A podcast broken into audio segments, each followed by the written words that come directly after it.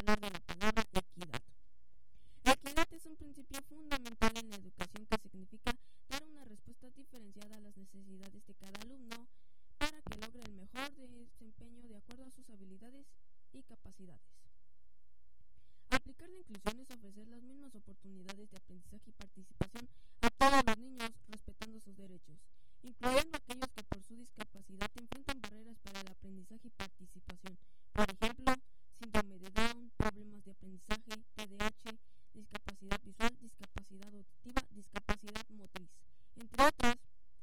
Queremos hablarte del artículo 61 de la Ley General de Educación, el cual menciona que la educación inclusiva se refiere al conjunto de acciones orientadas a identificar, prevenir y reducir las barreras que limitan el acceso, permanencia, participación y aprendizaje de todos los educandos al eliminar prácticas de discriminación, exclusión y segregación. La educación inclusiva se basa en la valoración de la diversidad, adaptando el sistema educativo para responder con equidad a las características, necesidades, intereses, habilidades y estilos de aprendizaje. Nosotros hoy estamos aquí promoviendo y queremos invitarlos a promover el respeto a todas aquellas personas que presentan condiciones diferentes y alguna discapacidad. Muchas gracias por escucharme. Muchas gracias a ti, Santiago. Yo antes, antes de que pasemos con Alberto o con Ian, eh, yo, yo, a mí me gustaría, me gustaría que, que me dijeras eh, eh, en, tus, en tus palabras, eh, ¿cómo incluyes o, o, cómo trabajas tú para que se dé este tema de la inclusión? Pues estoy respetando todas aquellas personas que enfrentan a una discapacidad o pasan por aquella persona o por, pasan por aquella situación y promuevo el respeto para que las otras personas informen para que ellos también respeten a las personas. Te lo agradezco. ¿De qué escuela vienes, de la Constitución de 1857. Ok. ¿Qué año sexto grado. Ok. Excelente. Y ahora vámonos con Ian. Eh, ah, con Julio. Julio. Eh, Julio Santiago Jiménez Montes, quien también nos va a hablar de la inclusión educativa. Adelante, Julio. Buenas tardes a todos. Este, yo vengo a hablar sobre la inclusión, pero más bien tiene una historia detrás que se remonta a los 1993, en donde la inclusión era algo fundamental para las personas. Era muy importante este, tener una inclusión y luego se fueron diseñando este, otros tipos de programas para ayudar hasta que en el 2013 hubo un pequeño cambio que radicó brutalmente porque se cambió la inclusión por la integración. Lo que no debemos hacer es este pensar que la integración es lo mismo que la inclusión porque necesitan un apoyo especializado, no necesitamos entrar en lo mismo que las demás personas.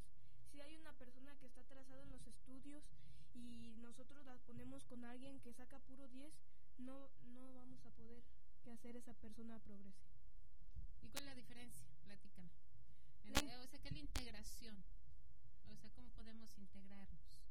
Ok, la integración es un tema completamente diferente a la inclusión, porque la integración es este ponerlos con unas personas con las que no tienen las mismas capacidades. Ok, ¿y tú cómo eh, trabajas en el tema de la inclusión? Pues yo no, yo no puedo así como cambiarlo todo, pero podemos ayudar a esas personas este, dándoles un apoyo especializado, ayudándole con los trabajos, tenerles un respeto, porque no es tan fácil tener ese tipo de problemas como los que tienen esas personas. ¿Y a quién tenemos que incluir? Este, hay muchos diferentes tipos de personas que necesitan este apoyo, ya sea síndrome de Down o otras enfermedades mentales o ya sea un tema muy interesante que me han tocado, este, la trasladación de grupos indígenas a la ciudad. Siempre hay mucha discriminación y además este, no reciben los mismos estudios. Por eso necesitamos apoyar a todas esas personas que los preocupan. Gracias a eso este, necesitamos que el gobierno o que nosotras las personas ayudemos a esas personas otorgándoles una oportunidad en otras escuelas donde estén especializadas a su nivel. Te lo agradezco mucho. Muchas gracias. ¿De qué escuela vienes? Eh, yo vengo de la Ramón García Garibay y de la USAER 19. Muchas gracias. Eh, ¿En qué grupo vas? Segundo A. Ah, muy bien. Muchas gracias, Julio. Y ahora sí, vámonos con Ian Alberto Prado, que nos va a decir los servicios de educación especial. Adelante. ¿Ustedes saben qué es un USAER? Son los servicios de, son los servicios de educación especial que apoyan en el proceso de inclusión educativa de las alumnas y los alumnos con discapacidad, actitud sobresaliente u otra condición en las escuelas regular básica. ¿Qué más hacen? ¿De qué crees que trabajen ahí? ¿O qué hacen? Eh, ayudan a las personas que tienen discapacidades, que tienen problemas o condiciones, que no saben sumar. Y, eh, bueno, aquí me ponen, pero eh, ¿dónde se ubica? A ver, platícame dónde se ubica la oficina principal. Este, la oficina principal de la zona 6 se ubica en la calle Marte, número 200, zona de oro, número 1, en Celaya, Guanajuato.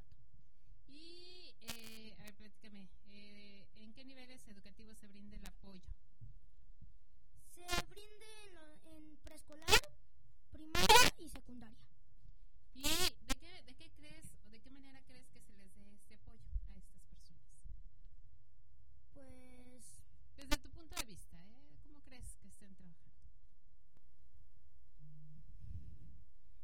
No te preocupes, no te preocupes. Igual y la maestra que nos pueda ayudar un poquito este, en platicarnos, maestra, eh, precisamente cómo, cómo se eh, están precisamente o cómo trabajan en el eh, USAER con con estos pequeñitos. Eh, a lo mejor sí, desde el kinder hasta edades y cómo nos podemos acercar precisamente con ustedes para poder ver eh, el tema de estos de estos pequeños que realmente los dos preocupados no pero eh, qué tanto qué tanto ustedes apoyan y cuántos pequeñitos se apoyan no si es que, que, que bienvenida por cierto Gracias. Mi nombre es Silvia Parra Martínez pertenezco a la USAER número 7, aquí en Celaya. Eh, somos la zona 6 de educación especial en Guanajuato. En Celaya hay dos zonas de educación especial. Una de ellas es la zona 6, a la cual pertenecemos todos nosotros. Cada uno de estos chicos pertenece a una escuela dentro de una USAER. Eh, una USAER tiene diferentes escuelas, atiende diferentes escuelas y diferentes niveles. Estamos hablando preescolar, primaria y secundaria. Aquí tenemos niños, chicos de primaria y secundaria. Claro. Em, en estos tres niveles se trabaja con los, con los alumnos que tienen una discapacidad y o alguna otra condición que eh, le hace tener necesidades específicas de atención educativa. Y eso es lo que nosotros brindamos en el servicio.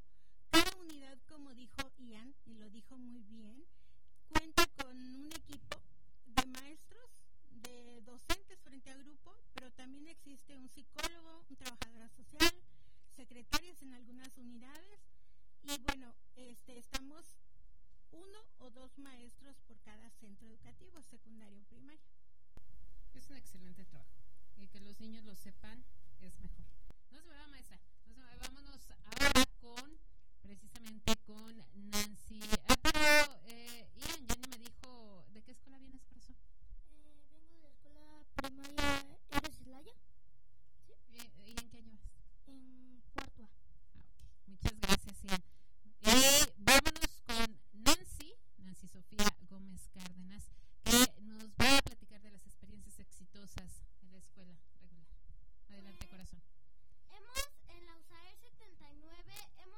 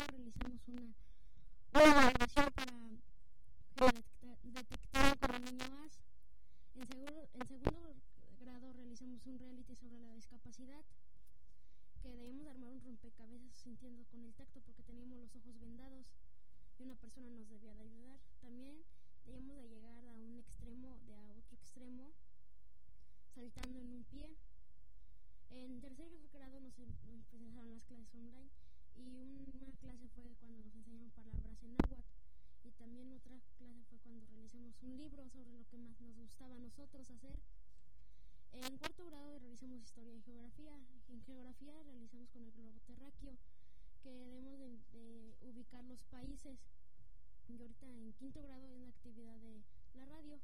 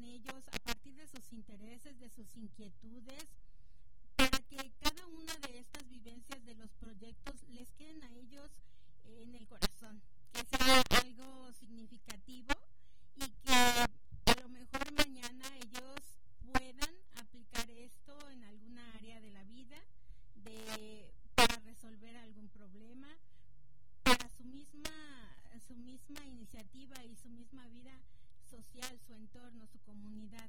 Creo que cada uno de los proyectos tiene un objetivo. Algunos van a la comunidad, otros al interior de las familias. Tenemos otros proyectos simplemente escolares. Tenemos visitas a algunos otros lugares. Eh, en mi caso, acabamos de terminar un proyecto en donde ellos, los chicos visitaron, aquí no hay, no vinieron ellos, porque viene, aquí hay un chico de cada centro. Entonces, de los míos solo viene un chico. Pero los demás fueron a este a, visitar um, una microempresa y bueno pues ahí hicieron este tuvieron interacción con la robótica y armaron robots eh, solares entonces para ellos todo esto es algo fantástico es algo significativo y es algo que los llena de, de gusto de orgullo y de sabiduría Claro.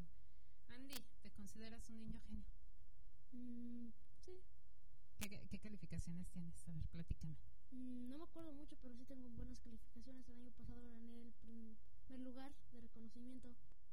¿En, en tu escuela o, Sí, en la escuela. o a nivel eh, de muchas escuelas? No, en mi escuela. ¿Y por qué te consideras un niño genio? A ver, platícame. Mm, me considero porque he realizado cosas que algunos niños no pueden realizar. ¿Y por qué te gustan las matemáticas? Mm, no sé, pero me gusta mu- mucho trabajar con ese tema. ¿Qué te gustaría ser de grande? Mm, puede ser maestro. ¿Sí? De matemáticas. Sí. Ok. Bueno, muchas gracias, Andy. Y vámonos con. ¿Con quién sigo? Con Alejandra. Alejandra Romero, Vaz- eh, Romero Vázquez.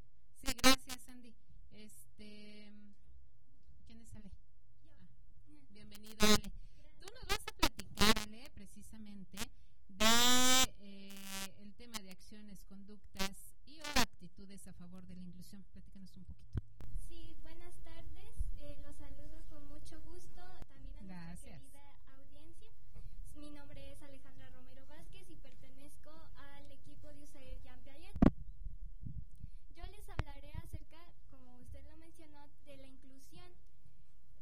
acciones que podemos llevar a cabo para aplicarla en todos los lugares.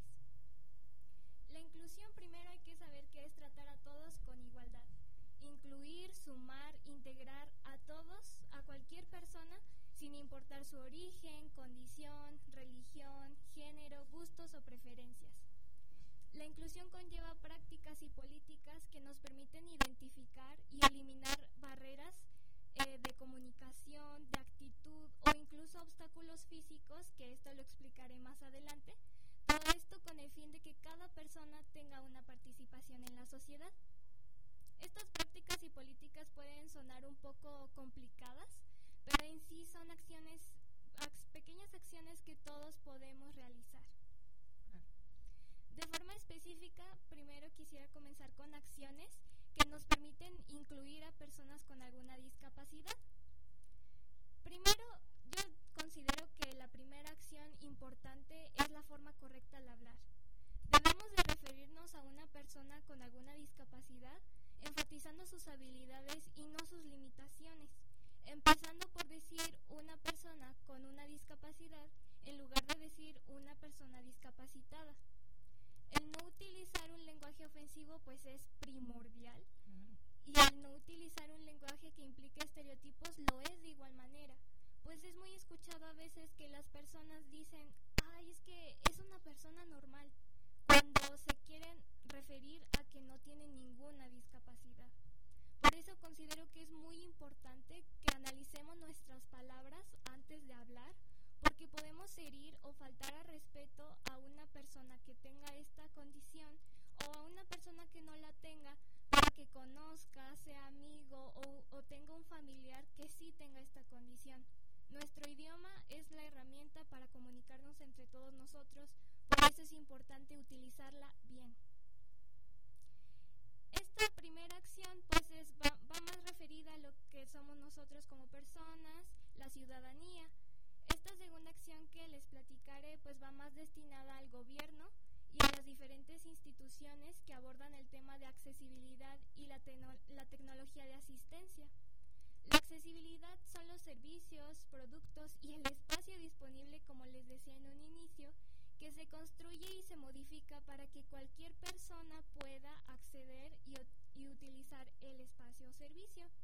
Todos hemos visto ejemplos como son las rampas en las banquetas, rampas en las escaleras para personas que utilizan una silla de ruedas, eh, en espacios cerrados, en instituciones que los pasillos estén libres de cajas, de mobiliario, para el paso libre. Y pues hay instituciones que trabajan más este concepto de inclusión y contratan a profesionales que utilizan lenguaje de señas, que serían los intérpretes, para que las personas que no escuchan bien puedan también utilizar este servicio. La tecnología de asistencia pues son los diferentes equipos y dispositivos que utilizan las personas con una discapacidad para realizar sus actividades cotidianas con mayor facilidad. Y bueno, la pregunta tal vez será, ¿y esto qué tiene que ver con la inclusión? Pues tiene mucho, mucho que ver. ¿Por qué? Porque primero las autoridades se están dando cuenta que todos tenemos diferentes necesidades y tienen la labor de cubrirlas para que se cumpla esta frase, todas las personas pueden utilizar el servicio sin excepción. También contribuye a que cada persona goce de su independencia. Obviamente, pues no va a ser independencia al 100%, pero ya no va a ser una dependencia total. Entonces tiene mucho que ver. No, no me despido todavía contigo porque tenemos todavía algunos temas, pero vámonos rápido a una pausa y enseguida, enseguida regresamos. En un momento regresamos a línea universitaria.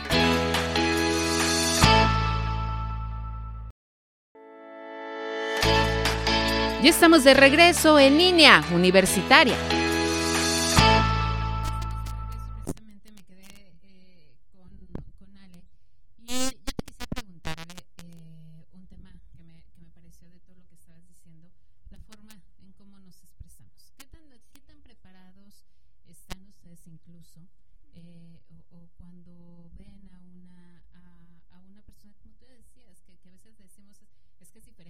nosotros somos normales, eh, ¿cómo, ¿cómo te refieres a ellos? ¿no? O sea, ¿o qué crees que, que falta eh, eh, en las escuelas para poder tener más inclusión?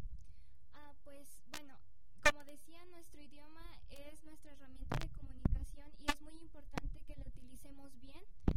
Y esto yo lo veo reflejado en mi escuela porque siempre los maestros, aparte de que nos dicen exprésense con respeto siempre, también nos invitan a campañas, eh, por ejemplo en la materia de formación cívica y ética se ve mucho esto, que, que nosotros como alumnos tenemos que referirnos a estas personas con mucho respeto.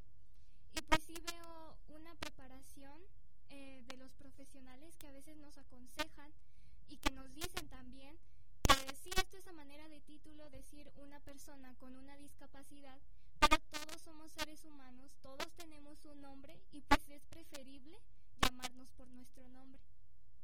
¿Y cómo tendremos que hablarle a las personas con alguna discapacidad desde tu punto de vista? Pues por su nombre, sobre todo, y, y normal, o sea, como tú tratas a tu amigo, como tratas a tu mamá, o sea, como siempre lo hemos hecho con total respeto, yo digo que son personas que son iguales, bueno, tienen diferencias, pero compartimos que somos humanos, entonces por eso yo digo que esto con total respeto, pero normal, como lo hemos hecho siempre. Muchas gracias, Ale. La verdad es que es bien importante que todos ustedes sepan eso y que eh, Adelante, adelante. Ah, sí. Este, de forma general, también como quisiera abarcar su pregunta. De que nos toca a nosotros como personas poner en práctica la solidaridad y la tolerancia. La solidaridad es el valor que lleva a actuar a una persona a favor de la comunidad y nos hace ver que necesitamos ser ayudados y necesitamos ayudar a los demás.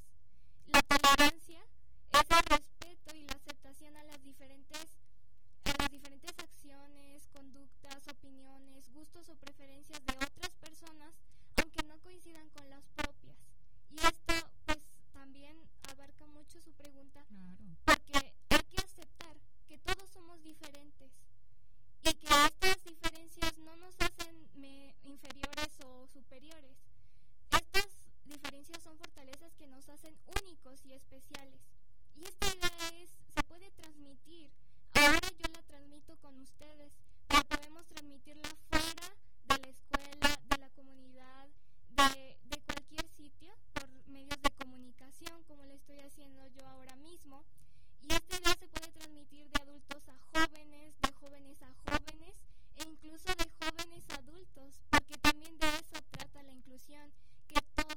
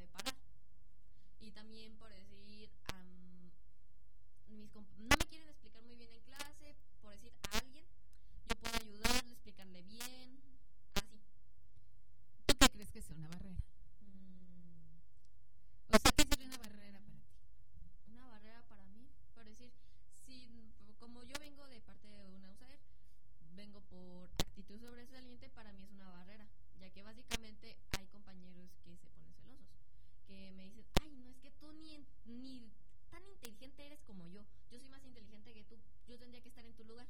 Y para mí es como una ofensa que me digan eso y sí me pongo un poco triste, pero de todas maneras yo puedo seguir adelante. No me dejo por esos comentarios, los dejo, los dejo a un lado, sigo mi camino y fin. ¿Por qué te consideras una nena sobresaliente? A ver, este, en realidad, considerarme, pues no, los, no sé explicar más o menos esto, pero eh, lo sé porque, pues más o menos mi forma de explicar yo he hecho muchas ganas a la escuela, quiero orgullecer a mis padres de que vean que soy alguien que sí puede batallar por sí misma y que no es que sí vas a necesitar ayuda claramente, pero no en todas las cosas, así que pues ahí adelante. Ok, ¿y en qué escuela vas? En la Diego Rivera. ¿Qué año? Sexto B. ¿Y en qué sobresales? ¿En tus calificaciones? Este, sí. ¿O en tu forma de pensar, en tu forma de ver las cosas?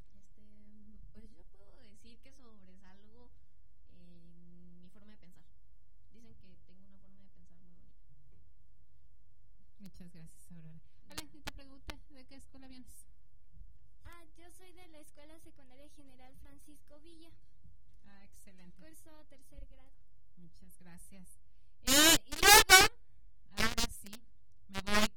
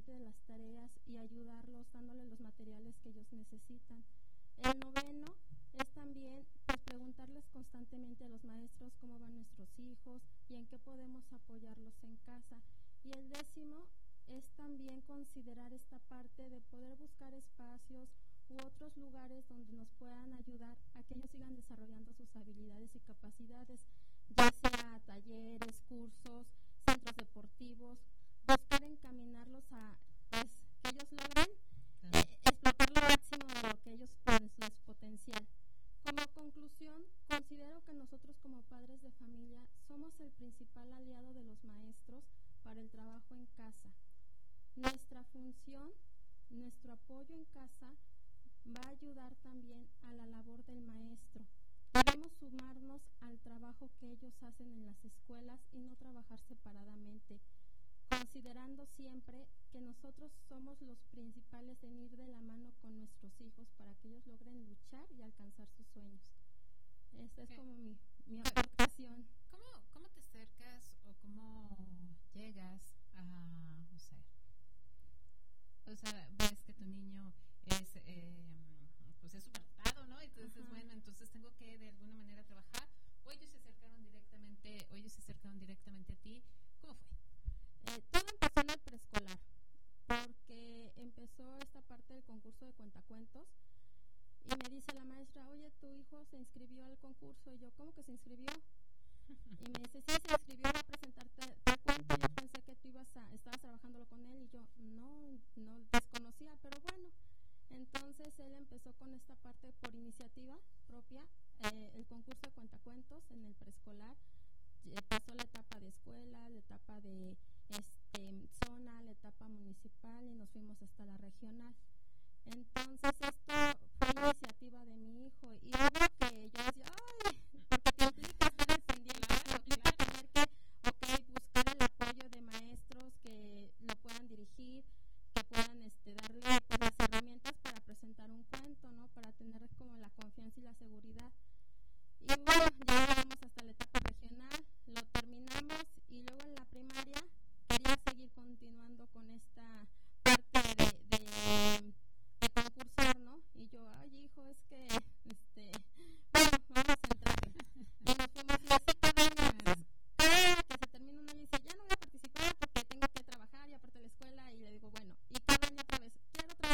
Entonces digo, está bien, no importa, vamos a motivarte, vamos a, a, a considerar que sigas trabajando. Y en este trance es cuando una maestra lo ve y me dice, oye, ¿sabes qué?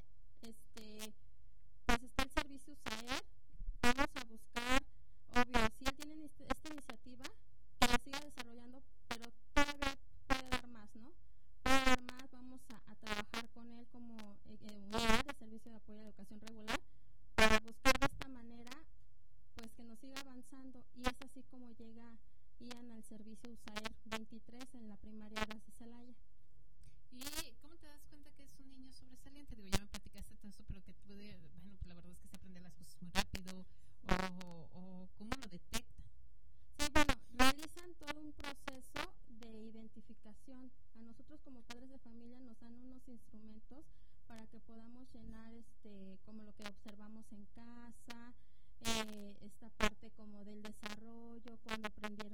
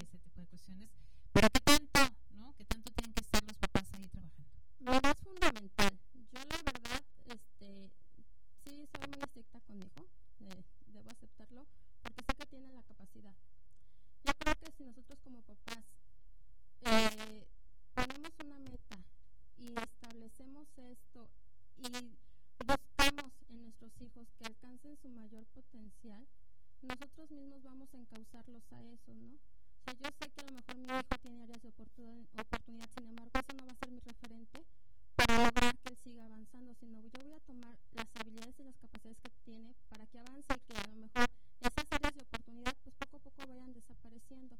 Entonces es fundamental nuestro trabajo porque como te lo mencionaba, somos el principal aliado. Y la educación de mi hijo recae en mí, porque finalmente la maestra de preescolar lo tuvo tres ciclos o tres años. Y ya lo sigo teniendo. Sí, grado. Y ya eh, ha estado cuatro años en la primaria. Y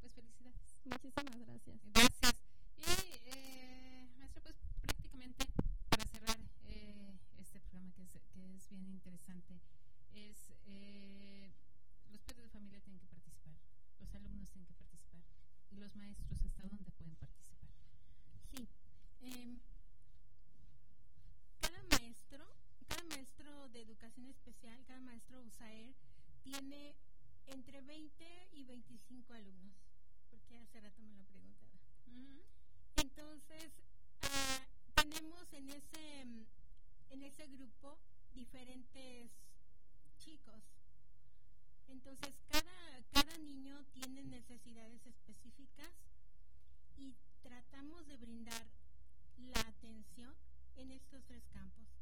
Primero, en el aula con el maestro se requiere de, si el maestro presenta alguna necesidad en asesoría, en acompañamiento, porque algunos están muy dispuestos, son maestros muy dispuestos al trabajo, este, siguen las, las sugerencias, eh, tienen muchas preguntas de maestra, ¿qué más hacemos por estos chicos? Entonces, bueno, en ese caminar caminamos de manera, con un trabajo conjunto con ellos, de una manera colaborativa para que realmente se, den ma- se den mejores aprendizajes en los, en los niños, ya sean aptitudes sobresalientes o los niños que tienen una discapacidad. También tenemos esta parte de los padres de familia. Tanto maestros como padres de familia de los chicos con aptitudes sobresalientes a veces presentan una barrera. Esta barrera es que ellos, eh, en su concepción, dicen, tanto uno como los otros, dicen, eh, el chico con que vaya bien en la escuela no presenta mayores dificultades, es un niño de 10, es un niño excelente, puede con todos los contenidos, termina rápido las actividades, participa en el grupo, no tiene mayores dificultades. Entonces dice, pues ese déjamelo ahí, ¿no? O la mami a veces dice, es que maestra me va a poner nuevos proyectos, vamos a tener que ir a contraturno, usted quiere asistencia conmigo frecuente, que yo pida permisos en el trabajo y nosotros, los, el personal de educación especial, nos encargamos de sensibilizar tanto al maestro como al padre de familia para que esta barrera que está afuera, ¿verdad?, desaparezca y entonces nosotros podamos tener esta oportunidad con los chicos de enriquecer. Si a los chicos el papá no les da permiso de venir a, aquí, entonces el chico no se presenta. E, es muy importante que los padres de familia que nos escuchen se sientan en, en esta mm, sensibilización o invitación a que, a que cada chico le sea para ellos un reto. Yo sé que son sus hijos, pero habría que ver qué tanto estoy haciendo y qué tanto puedo hacer más por mi hijo. Esa es la, la interrogante que yo les dejo, no la invitación que yo me dejo. Piensa, padre de familia, ¿qué puedo hacer más para enriquecer el aprendizaje de mi hijo? No importa en el nivel en el que esté. Y que también el trabajo de ustedes es bien importante. Yo se los agradezco a todos ustedes. De verdad es que muchas gracias. Gracias. La verdad es que este eh, necesitamos escucharlos para que ellos eh, eh, nos digan cuáles son sus experiencias. Con muchas felicidades a todos ustedes. De verdad, muchas gracias. Felicidades. Dímale. ¿Puedo comentar algo? Sí, claro, adelante. Como decía mi maestra Silvia, mi compañera Aurora y la señora Vania, hay barreras y somos una cadena. De familia, maestros de apoyo, maestros USAER, maestros del aula, somos una cadena y sobre todo estudiantes. Entonces, por eso necesitamos estar bien unidos. Cada pieza es importante, cada eslabón es importante. Por eso yo quería mencionar que si nos mantenemos unidos, si nos cuidamos de que no nos oxidemos, esto va a avanzar. Esto va a avanzar, véanlo como una bicicleta, una máquina. Esto va a avanzar, llámese convivencia, aprendizaje, respeto, inclusión y en general humanidad. Yo con esas palabras me quedo, Ale. Muchas gracias. Gracias. Gracias y gracias a todos Gracias. ustedes. Gracias. A usted, gracias por invitarnos a todos nosotros. Gracias. No, gracias a ustedes, Aurora. Y nadie los invitó. Este, pero a mí me da mucho gusto siempre poder estar conviviendo con ustedes. Ya nos despedimos aquí de Línea Universitaria. Nos vemos. Esto fue Línea Universitaria. Acompáñanos en nuestro próximo episodio a través del 89.9 de frecuencia modulada, Radio Tecnológico de Celaya, el sonido educativo y cultural de la radio.